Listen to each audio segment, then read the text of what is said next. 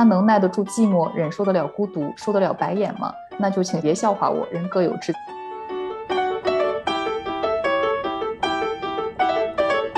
之前有别墅经验的一些阿姨，我曾经面到一个阿姨，她就问你们家多大，然后我就被她鄙视了。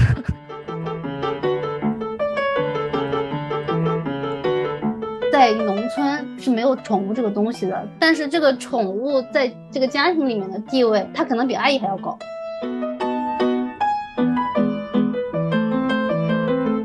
我们家的家属到后面就全面摆烂了，就回归了他的本性。所以其实妈妈花了这么多的钱以后，也并没有更轻松。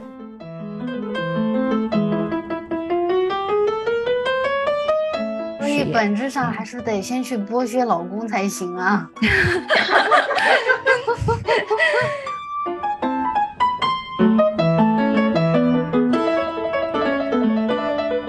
大家好，欢迎收听《非显著差异》，这是由多位人类学、心理学、教育学研究者发起的一档泛文化类播客。我是古潼，我是 Rosa，我是 CD，我是米蒂。像刚才那个 Rosa 讲到了这种小心翼翼的这种心理。嗯，那我现在真的要感谢我们上一个阿姨，还还对我们挺好的。因为后面的时候听她讲一些八卦，才意识到她的上一个客户是超级有钱人。但是，嗯，刚才讲到这种小心翼翼的维护关系，我觉得也是可能我们每个人也都在经历的，就是怎么样去跟阿姨建立一个关系。其实，在这一点上，我一直都很挣扎。嗯，就是我也有一段时间会有 CD 那样的感觉，会感觉自己变成了一个剥削者。嗯，就是那种明明可能这些人跟我小时候的出身可能也不会相差特别多，就是原本我们应该是一样的人，但是似乎现在我变成了我们和他们，就是变成了不一样的人，我就会有一点就是那种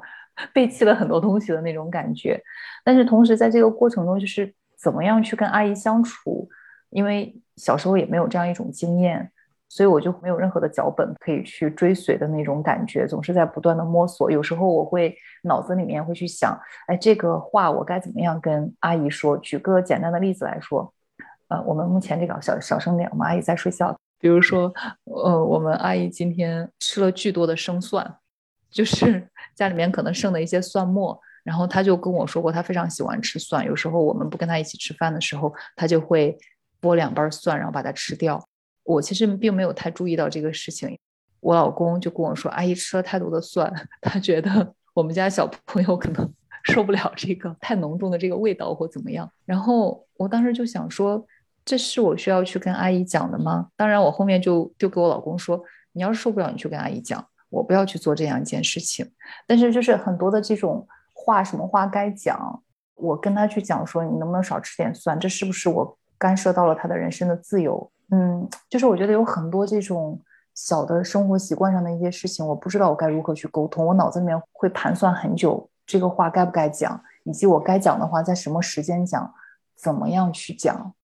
我就觉得这是一个很很奇怪的一种状况，就是明明可能作为一个雇主而言，应该我可以去跟这个服务我的这个对象去进行这样一种沟通，因为在权利上 来讲的话，可能。我是处于这个权利的上位，但是其实，在现实的生活中，我会发现并不是这个样子。像今天，我们阿姨跟我请假说，她下周周四周五想要去考驾照，想要去去请假。然后呢，我突然意识到说有一个培训，有一个会，我可能要安排在周四。我就脑子里面首先想的是，哦，那边还没有安排下来，我跟那边讲说，哎，能不能最好避开周四和周五？然后我老公就跟我说，当然要阿姨救我们的时间。那如果说别人安排到什么时间，你就跟阿姨说他要改时间。就是我老公是跟我很不一样的这样一种做法。后面的时候，我想我说，哎，也是，因为不然的话也会给我造成很大的一个困扰。嗯，我不知道你们有没有这样一种困扰。然后我也再去重新的去思考，就是这种雇主跟家政工之间的这种关系的一个模式和维系，我觉得是非常困扰我的一个问题。我觉得像那个蒜的问题，我估计我是不会说的，因为首先这不是工作内容，这是他个人的习惯。再说他吃了那么多，又不是吃了你们家三文鱼、大龙虾。嗯，我觉得我会说，我怕他，比如说熏着孩子或者那个什么的话，我会跟他讲，比如说你要吃的话，啊，可以在哪个时间段吃。还有一种可能，嗯可能你的娃喜欢蒜味儿呢。啊，那就无所谓。如果我们都喜欢，都无所谓，就没没关系啊。那如果比如说娃不喜欢，那就避开跟娃接触的那段时间；如果我不喜欢，就是避免我在家的那段时间。我感觉是这样的，包括我们之前在访谈很多没有隔代养育，但是找了阿姨的那个家庭里面，其实也有很多人提到了，就是说，因为如果是老人来照顾娃的话，你说很多话的时候会有很多的顾虑。啊，怕损害到你们的这个关系，但是相对来说，跟阿姨的关系就会比较简单，你可以就事论事。所以相对来说，我感觉我自己哈，就是如果老人的话，我是肯定不会说的；但是如果是阿姨的话，我就会跟她沟通这个事情。而且我觉得，就是这种小事情你说出来，两个人讨论出一个比较大家都接受的方案，这事儿就过去了。但是如果你都是咯里咯乐的，总是有这些事情，长期相处就是感觉不是特别的舒服。嗯，像我们之前那个天使阿姨嘛，其实就是你的那种跟种跟她的这种感情也是慢慢建立起来的。刚开始我觉得还是呃更偏向雇佣的关系，然后你很多事情可能就会像感觉是我来提要求，你来做到我来吩咐的这个事情。但是慢慢的，就是你互相开始有这种 战友的感情，慢慢的感觉就更有点更像朋友了。当然，更像朋友之后，很多话也更容易说开，然后他有什么事情也更愿意跟你敞开心扉的来谈，你也会更愿意讲你你的想法和感受。我觉得，如果总是特别小心翼翼的、谨小慎微的那种，我觉得可能也不太行，感觉没有达到一种最舒服的一个状态。可能是这个边界很难把握，因为这个可能也是比较典型的，因为这个雇佣关系是发生在私领域的，你有很多雇佣和情感的因素掺杂在一起。比如说，其实阿姨本身她其实也是很难把握这个边界的。有的时候，阿姨去上户的时候，可能对孩子是倾心倾力的，感觉把自己当成这个家的一份子。但是有的雇主又会觉得说，呃，你没有边界感，就是说好像真把自己当自己人了，也会有这样的这个家庭。但是有一些雇主家庭可能这种边界感就要求不是特别强烈，他就会觉得说，呃，我们两个人要建立非常信任的关系，如果能够建立起来的话，我把你当成半个亲人啊，什么都想着你啊，这样也是有的。我觉得这个就是之前蓝佩佳老师那本书里面，他其实讲过，这个工作一个特殊的地方，就是他的工作的空间是在家里。一是你很难定义他自己的私有空间和他的工作空间之间的这个边界，二是你很难定义他的工作内容。像你刚刚提到这种情况，就是他的一个个人的呃饮食上的习惯会跟他的工作内容之间有交错。其实你纠结的就是在于这个到底是不是我能够去影响他的，我是不是可以跟他商量的。如果说是做给你们吃的菜口味不好，那你可以跟他提出来，这这好像就很好说。但是他自己喜欢吃什么，然后他呼出的空气跟你又是生活在同一个空间里，就会影响到你，你就很难去划分这个边界。跟他说是不是越界了，不跟他说是不是我自己的这个私人的生活又受到了影响。嗯，我觉得一个原因就是阿姨的跟你们的生活习惯不太一样，这里面有阶层的因素，也有很多个人的因素。嗯，像我比较纠结的一个事情，就是阿姨的工作时间的一个问题。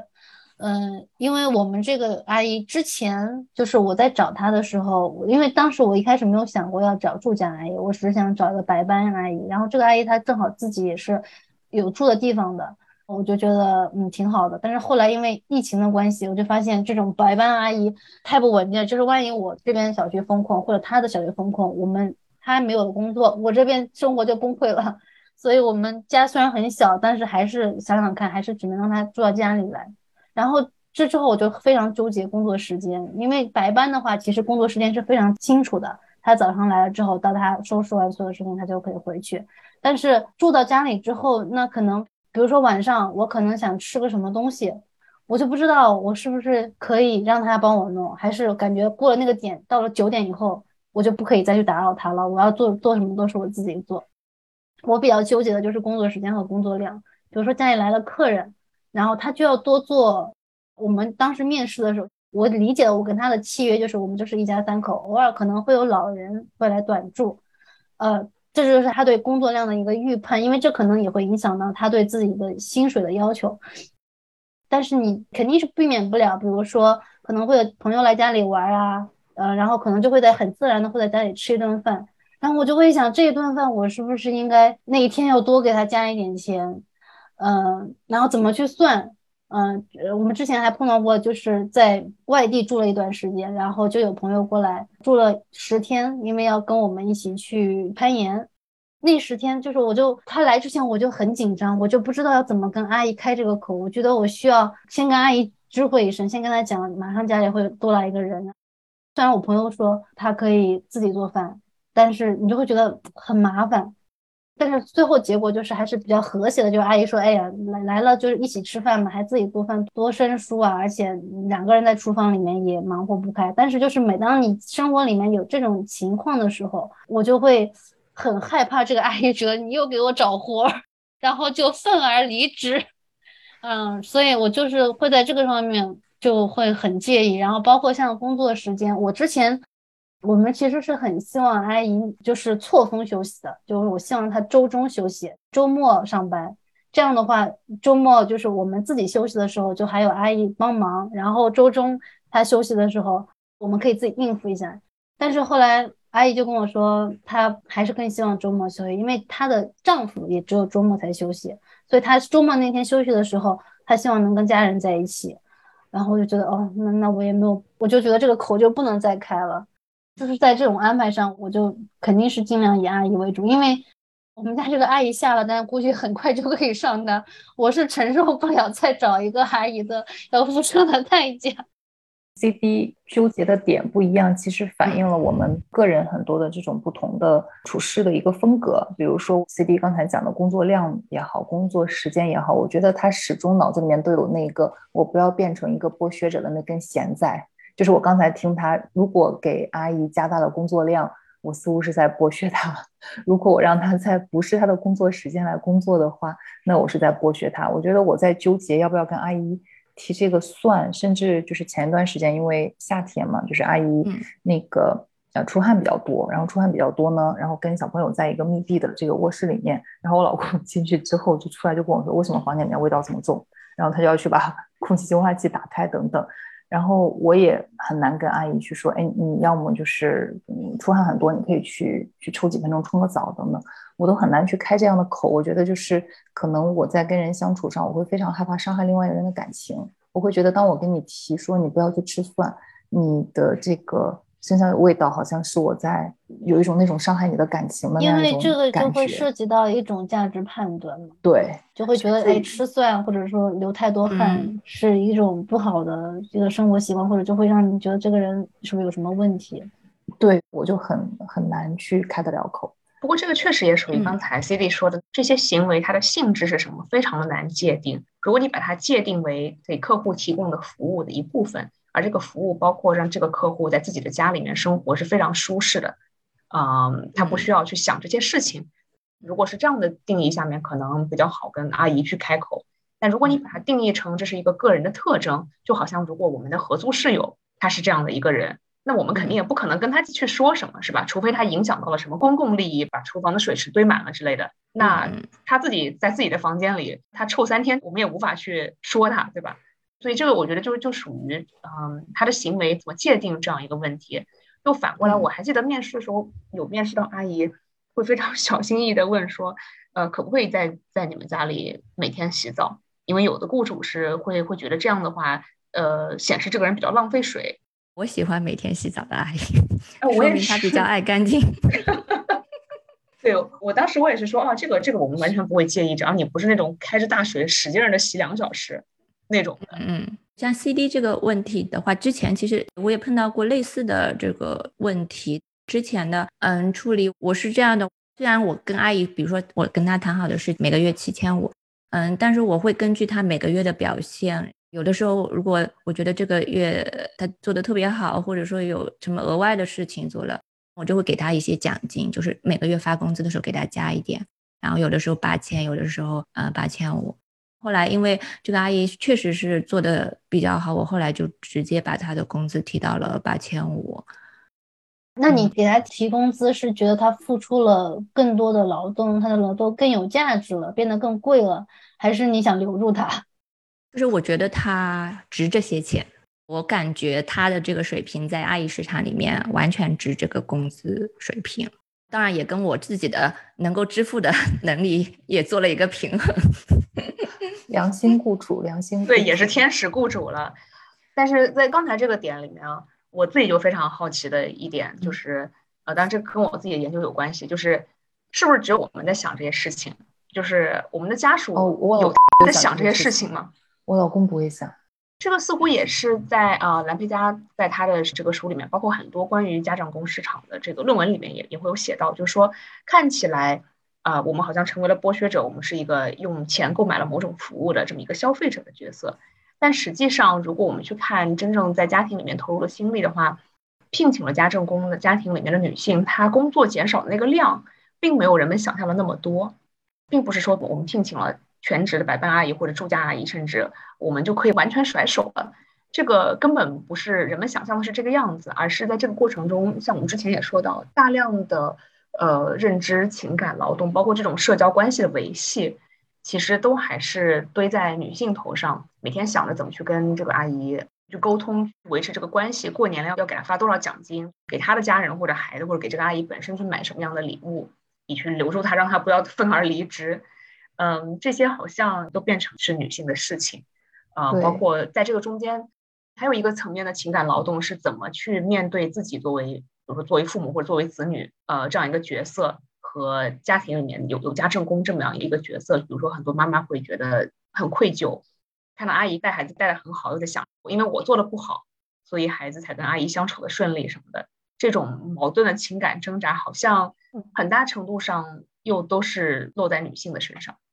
对，像我跟我老公，我们两个就讨论过。我老公始终就是觉得，呃，阿姨这个工种就跟其他所有的行业是一样的，你激励他的方式是一样的，你就是他做得好，你给他加钱；他做的不好，你换一个，然后能够值这个钱的来。这是他非常简单粗暴的一个模式。我就跟他说，我觉得，嗯，阿姨这个职业非常的特殊，她的激励方式不一定是靠钱来完成的。很多的时候，你老公觉得做老公的这个激励方式是可以通过钱来完成的吗？我就非常好奇。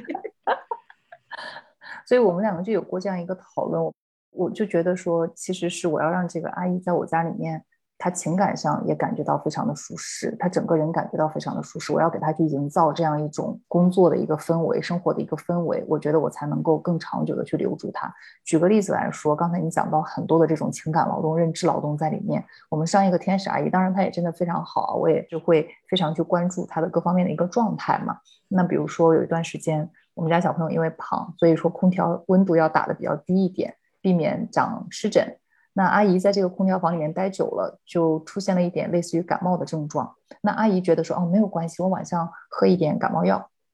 然后呢，我就内心很过意不去，我就觉得说，哎呀，阿姨这个身体不太舒服，是因为在空调房待久了，我就感觉有点愧疚。对，然后呢，我就跟阿姨说，哎，这边有那个维 C 泡腾片，你要不要吃一点？然后阿姨就说，哎，不用不用不用，我晚上会吃点感冒药。然后呢，我自己去给她泡了泡腾片，然后我端给她。然后他说：“嗯，哎呀，你千万不要这样子，就是他会感觉到就突然有点不适嘛。但是我第二天还是给他 弄了泡腾片，第二天照样 奉上泡腾片。然后他又再次强调说，再也不要给他泡。然后包括说，比如说，呃，水果，很多时候阿姨是不会主动去吃水果的，即使你跟他说，哎，你水果自己随便吃哦。但是很多阿姨是不会这样子去做的。那我会。”给他端到，比如说他看小朋友的时候，他们两个在卧室，就属于一个相对私密的空间，没有其他人，我就会把水果端到那边。我说，哎，待会儿他睡了之后，你你自己吃点水果呀，或怎么样？就是我觉得只有我脑子里面 再去谋划所有这样的事情，就是在什么时间、什么地点，然后怎么样去让阿姨感觉到尽可能的舒服。一个情感付出型的雇主，还有包括那个啊，呃，要了解每个阿姨家里面的家庭状况。一方面是作为背景调查嘛，对吧？另外一方面也是维系一个 personal level 一个人际方面的东西。呃，然后你要记得他家里有有几个孩子，什么都多大，差不多都是什么样一个状态，有没有什么让他担心的事情，然后时不时的去 check in 一下，可问问他们怎么样了。就像在办公室里遇到同事一样，你可能会问啊，你们家小孩怎么样，对吧？最近作妖了没有啊？呃，有没有好好学习啊之类的，就是就一样的。但是好像这个事情都还是只存在我们的脑内里面，就是爸爸们都不知道在干什么，在这个方面。并且我觉得，就是之所以在这个过程中，女性还付出非常多的这些东西，可能又回到了关于怎么样去做一个雇主和怎么样去做一个阿姨，没有一个非常明确的一个标准在，或是没有一套非常成型的这个东西在。比如说，回到旧社会的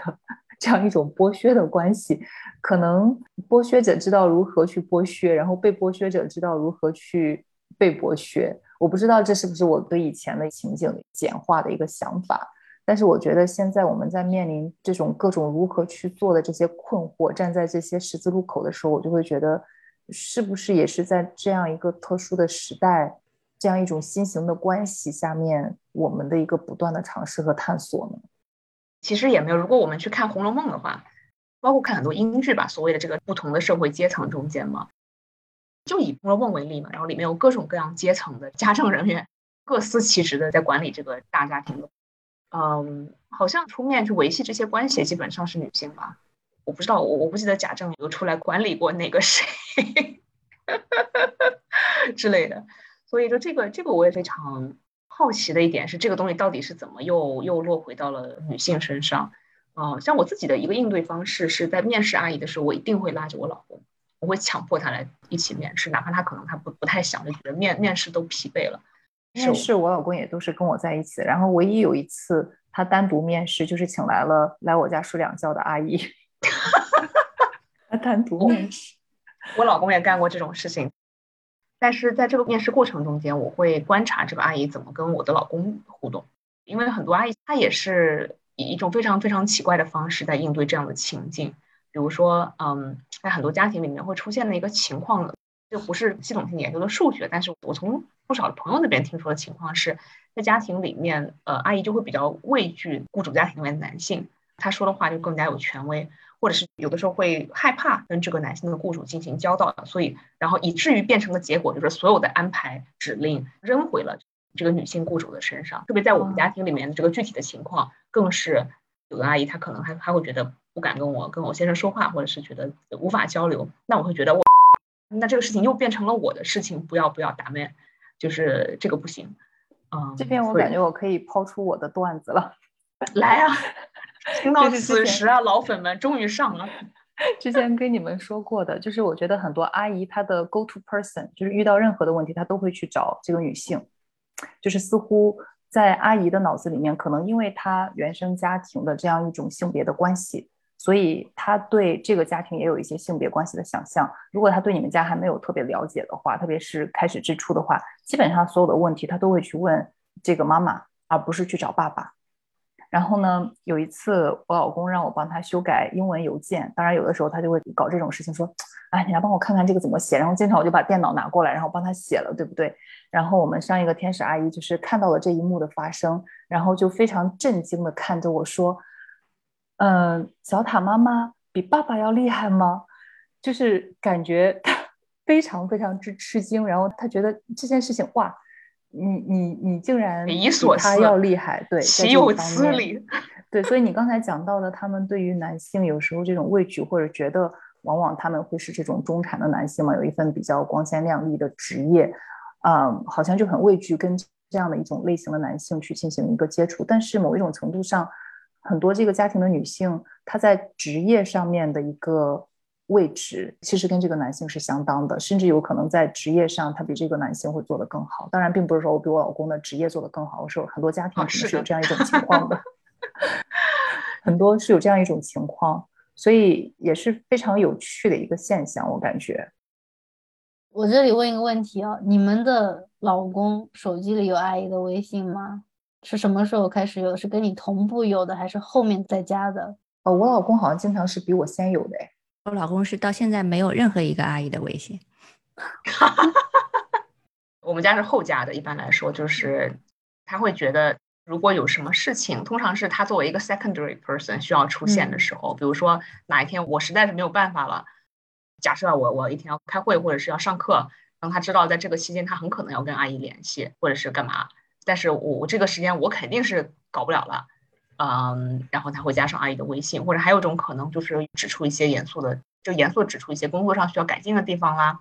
或者是干嘛干嘛。这个时候通常我们的做法会是拉一个群嘛，然后就在这个里面说事情。不知道那个 C D 家里面是怎么样？我们家是第一个家政这个钟点工，当时也是我自己找中介找的，他在我们家做了一个学期吧，我先生都没有他的微信，然后后来在重新找中介的时候，我就痛定思痛，从面试阿姨准备的问题到参加面试，到阿姨来了之后加微信，都是她必须要出一半的力。然后有一半的面试问题都是我逼迫她去想，就是我就写了几个，我说剩下的问题你来写吧，那家务那方面的问题你来写，我来写负责做饭的。因为他确实带孩子也比较多，然后后来就会变成他有时候会跟阿姨单线联系，比如说有时候我们不在家，然后阿姨会一个人带孩子做饭吃饭，她经常都会给我们发一些视频，或者是她带孩子出去玩，她也会拍一些视频给我们看。有的时候她就会一开始她是只发给我。后来我就发现她也会发给她爸爸，或者只发给了爸爸，没有发给我。然后我觉得，哎，这样不错，就是终于慢慢的平衡过来了。然后包括是跟阿姨沟通的事情，一开始就是所有的事情都是我在想。后来我就我就说不行，比如说这个月的工资你去算一下，阿姨应该要多少钱？你怎么跟阿姨解释这个月我们怎么算算工资？就是我会把一些活派给他，但是就是说这个产生活这个事情还是我在做，但是我会尽可能的把。这个工作量分给他一半，但是就是脑子里面策划，就是我们刚刚说的那个认知劳动，包括去想过节是不是要给阿姨送东西。我可能会说，哎，我们可能要给阿姨送什么东西，但是挑礼物这个工作你去做，就是这个事情是我提的，但是活儿要你做。我还跟阿姨讨论过这个问题，有几次就是只有我跟他两个人在家里，然后我们一起吃饭聊天，然后他就说，哎呀。他说：“我觉得阿举爸爸还是挺细心的，很少见到过这么细心的爸爸。”我说：“嗯，这也是我多年训练的结果。”然后阿姨说：“那我要向你学习，我要向你讨教经验。”我也建议 CD 下次专门开一期博客，专门讨论怎么培养老公的这个问题。我面试的时候，我还拟了一些面试问题，然后要求他在旁边听完了之后，变成了他对我的这个批判，就说。你面的这些问题都太细了，根根本不是核心问题。你对阿姨太和颜悦色了。面试的时候要压力面试，那一单阿姨就跑了。面试从头到尾，他就板着脸，把两只手交叉在胸前，然后爱听不听的就瞪着阿姨。我老公面到最后，他累了，我知道他内心估计是想逃避这项工作，然后就在里面说：“哎，面试这个东西也也没有什么效果嘛。”我心想。你不知道我是什么学科，你来跟我说这种测试方法的信效度，你脑子不再想想你在跟谁说话吗？然后他就变成说啊，面试还是看不出来人，还是要人上门来试工。那那好呀，那上门来试工以后，那那你去观察他的行为，对不对？你变成呃阿姨上门来试工以后，他就躲在呃书房里面干他自己的事情，对吧？就在那躺平。那个做实地观察的还是我在那里做，所以我们还是只配等着 CD 开课。好了，这是下期预告。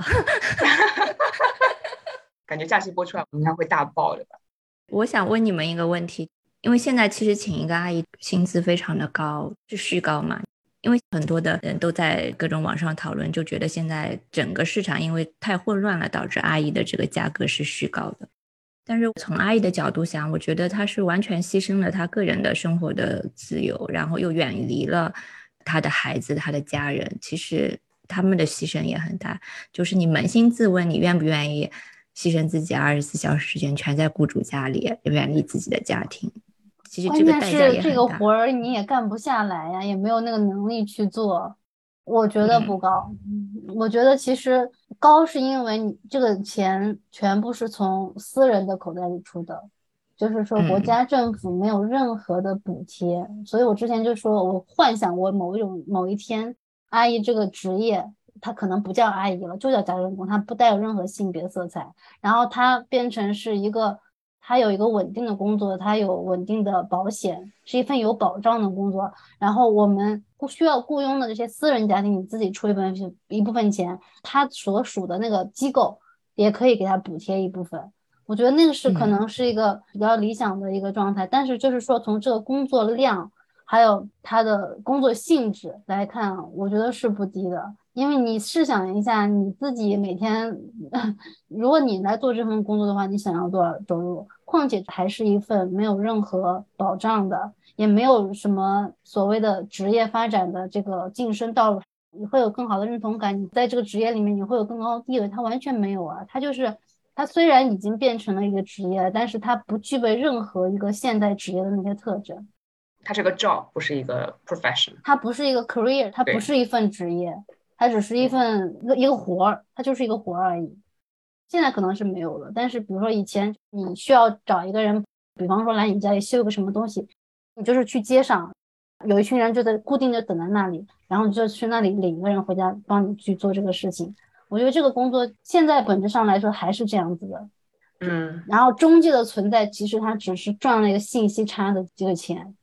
阿姨这个群体本身还是。没有一个机构容纳他们，然后他就是流 流落在社会上，然后他跟中介的关系其实也是，我觉得对他他来说可能也是一种保护，就是他跟中介的关系其实是完全没有任何牵制的，中介其实牵制不了阿姨，阿姨只要自己比较有想法的话，她是可以不受中中介的任何约束的，我觉得这可能也是阿姨对自己的一种保护，然后薪水其实，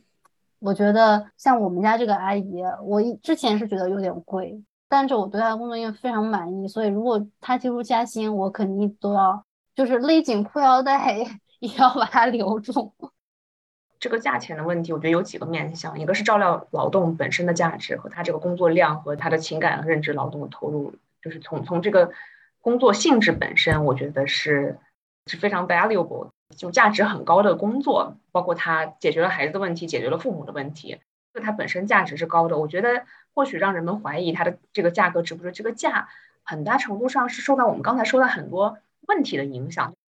它没有标准，让你试错的成本过于的高，就是你要承担一个风险，就是你哪怕哪怕可能花了，即使是几天试工的钱吧，这个费用，然后你找的是一肚子的气，你找到的是担惊受怕，甚至，呃，我觉得是对于这个风险来说太过高了，我觉得可能是这样的一个问题。我非常同意 C 莉说，这个钱是从谁的口袋里面出？他如果完全从私人的这个口袋里面出，这是非常非常高的一个价格。本来，嗯，应该有一些其他的东西去承担的费用，落到了私人家庭的口袋里。当然，像整个东亚，特别是这个华人社会，普遍采用的是所谓的这个叫做发展型的经济模式嘛，就是国家集中所有的精力去发展经济或者一些宏伟的目标，干一些大事。然后这些具体的生活的成本是全部扔到了个体家庭的身上，就国家拒绝支付这个社会发展的和维系的成本。那么从这个谁出钱的角度上来说，这个当然是过于的贵。嗯，不过我还想讲到另外一个层面，就是这个工作对于阿姨来说意味着什么？因为刚才我们讲了很多，就是这个工作的辛苦的部分、风险的部分。嗯，但是为什么还有很多人出来做阿姨嘛？我觉得部分是因为。至少对于某一些可能本身她的出身的比如社会阶层或者是生活条件不是很好的女性来说，这是她能够找到相对来说比较好的一个收入。呃，住在客户的家里，这一方面是非常非常辛苦的，我们谁都不愿意寄人篱下住在别人家里。但另一方面，如果你的家庭比这个更可怕，如果你家庭里面是可能时时刻刻需要管控你的老公，或者是说不断盘剥你的父母的话，能够。到城市里面来有一个新的空间，对他来说可能反而是更安全的。如果他的学习意识或者是他的动机更强的话，其实能够在跟客户去接触的过程中间学到很多的东西。比如说，可能会跟 C D 学到做怎么做面包啊，做西餐啊，或者怎么样，或者是学会很多家电的使用。比如说，我们家原来那个阿姨完全不知道微波炉里面不能放金属的物品，差点炸掉了一个微波炉。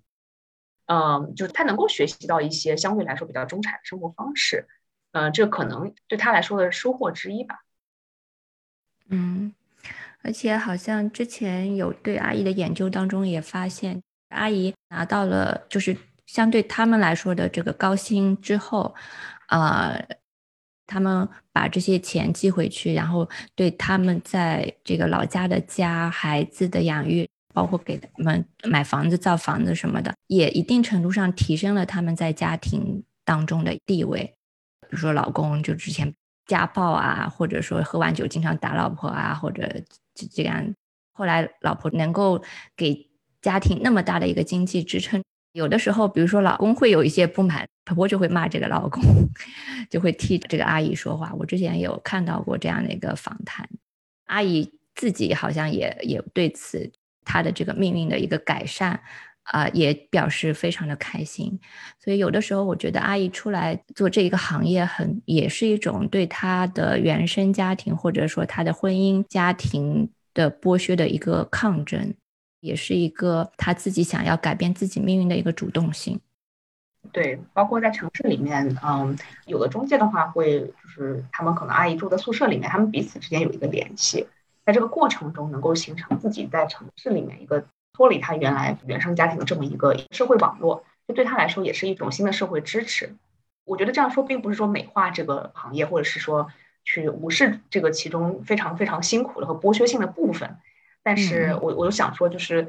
阿姨除了拿到工资之外，嗯，对于有一些人来说，它有一些额外的附加的价值。嗯，所以其实这个话题就是剥削转移和性别抗争，就是同时并存的。刚才古潼和 CD 都讲了，就特别警惕自己剥削者的这样的一个身份。但是我现在感觉有一个困境，就是你生完娃之后，你就永永远逃不出这个剥削者的困境。你就感觉你不是在剥削阿姨，就是剥削自己家的老人。所以本质上还是得先去剥削老公才行啊。性别之间的一个转移，就是你只能转移给女性。这个是最根本的困境，就没有男性可以做这个工作吗？为什么只有阿姨没有叔叔？就是阿姨他们的老公，他们能出来做这个活吗？我估计是做不了的，没有那个技能。感觉我那阿姨的老公一个比一个烂，都是阿姨背后拖后腿的。对，然后你如果是转移给家里的祖辈，基本上也是转移给祖辈女性奶奶。嗯，对，爷爷啊、外公啊，都是起一个打下手的作用，有的时候还可能。呃，添乱，除非那个男性本身在家里就是一个呃承担了比较多的家务的这样的一个角色，可能他能够帮助你带孩子。如果这个男性本来在家庭中就是性别分工中享受婚姻福利的那一方，那他在下一代在孙辈的养育中他也出不了什么力。我觉得，所以只有把男性拉入这个剥削圈，这个圈才能够破解，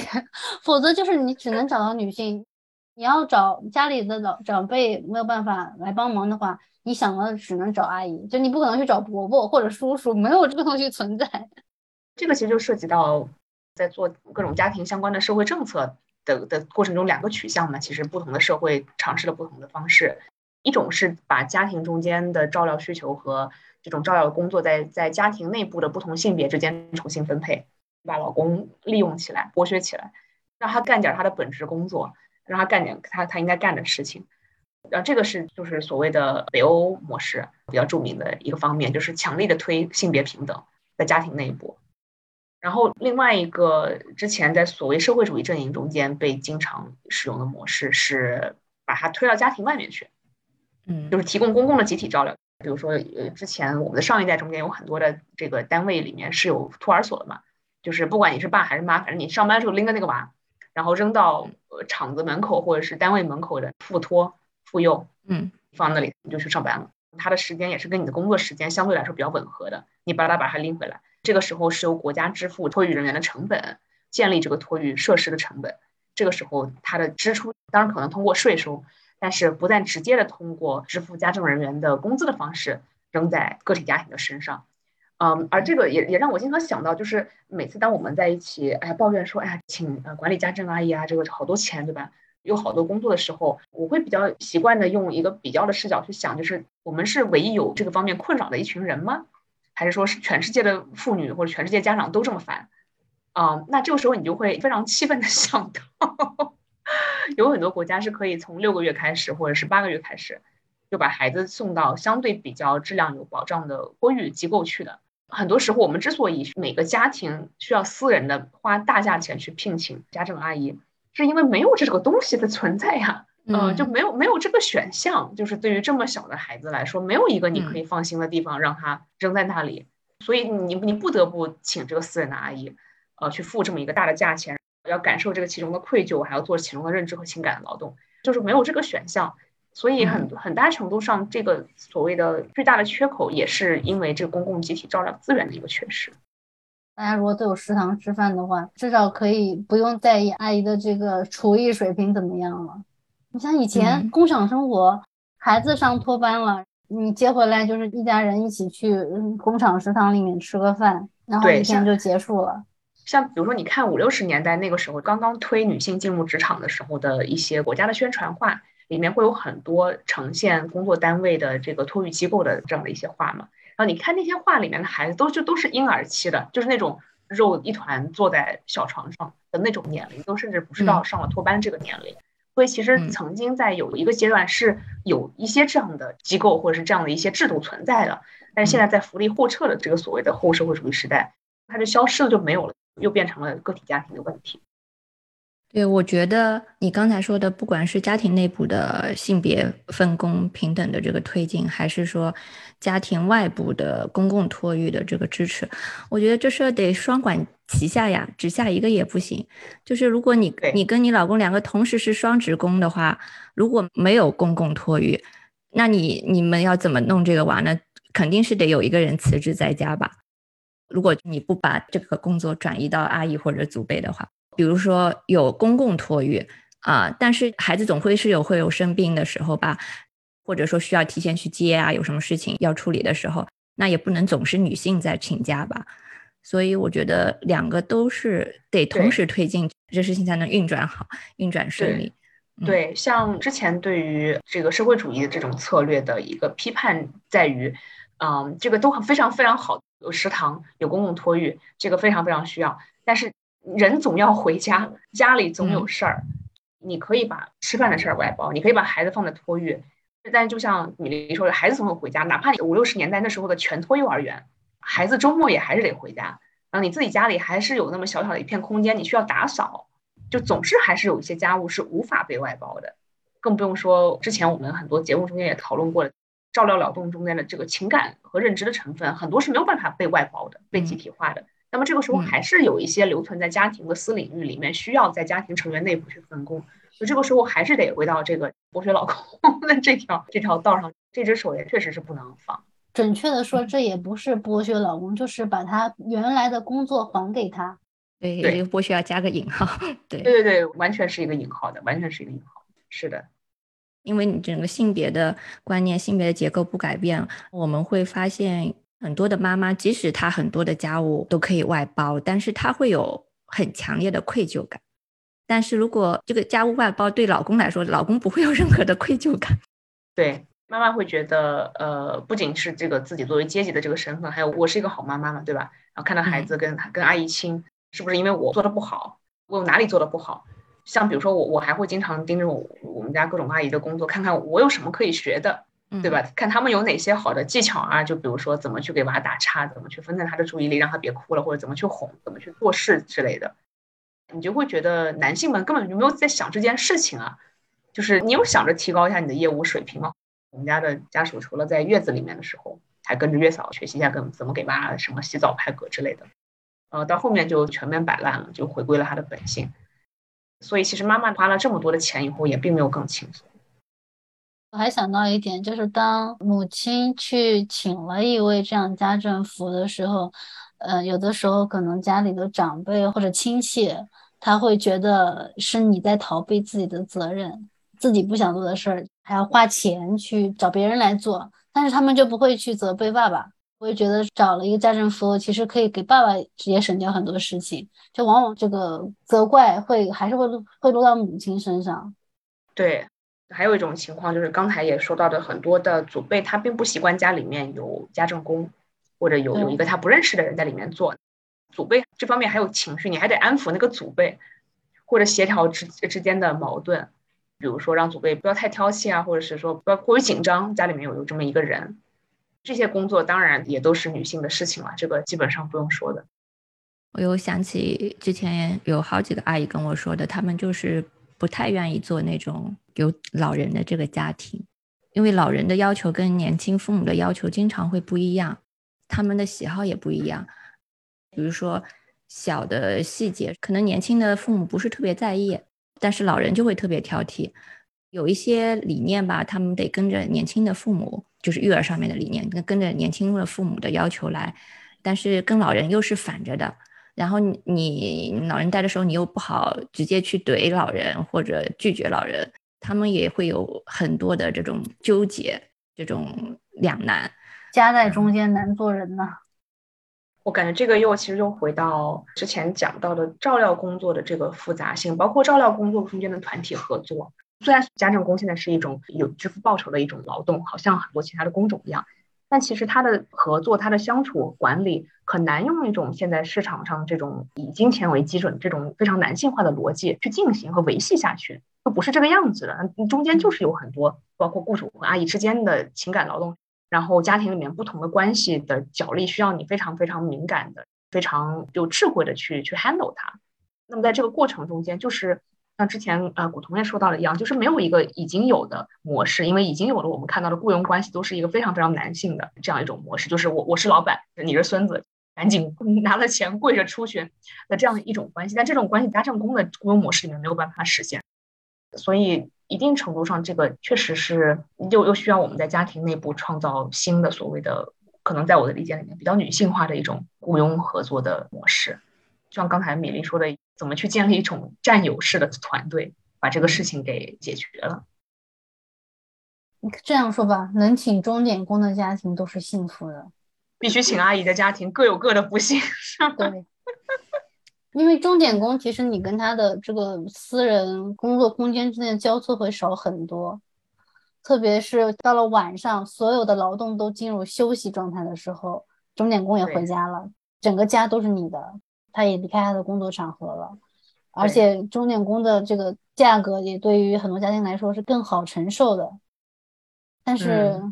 对于像我们这种没有老人帮忙，然后。小孩又比较小，经常会生病，被退学回来，然后现在又加了一个这个疫情防控的不确定性的家庭，你真的只能找度假阿姨。而且我们自己的工作又是另外一个所谓的 greedy institution，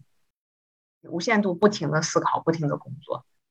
我就是发现我的工作时间比阿姨还长。嗯，阿姨早上起来的时候我也得起床了，然后阿姨晚上睡觉了，我还在干活儿。哦，对啊，当然了，都是呀，都是呀。我们谁不是家庭里睡得最少的那？对，你会有一种错觉，觉得你在给阿姨打工。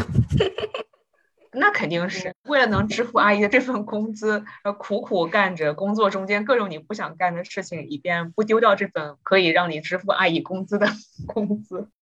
阿姨的工作时间和空间还是有比较清晰的界限的，我们的工作时间和空空间是没有界限的。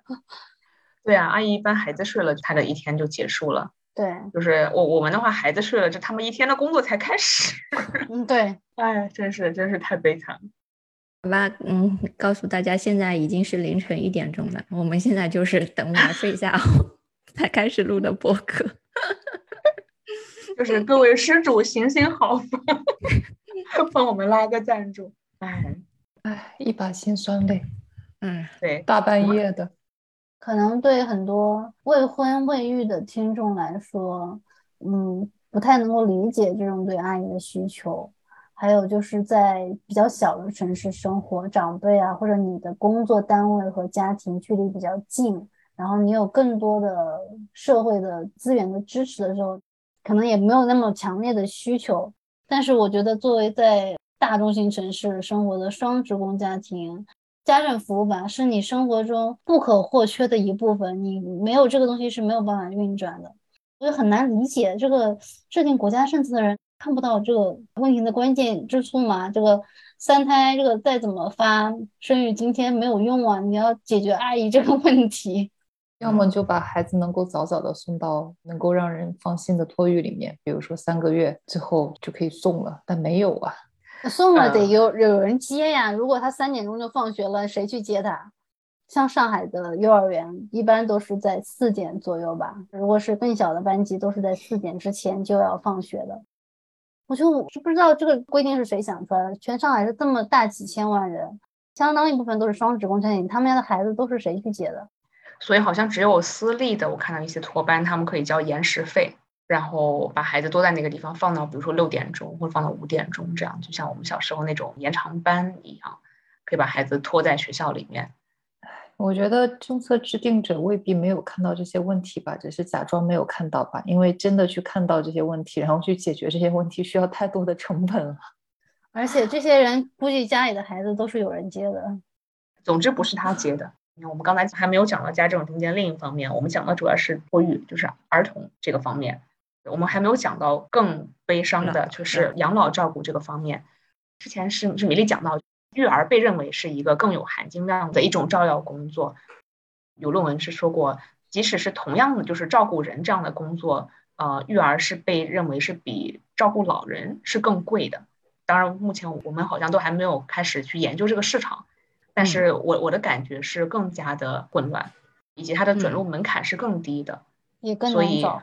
对，也更难找。那么其实，在这个老龄化的社会中间，这个缺口又是另外一个需要填补的一个巨坑。好吧，最后就祝大家不要有找阿姨的需求，一旦有找阿姨的需求，也祝大家能够顺利找到一个好阿姨吧。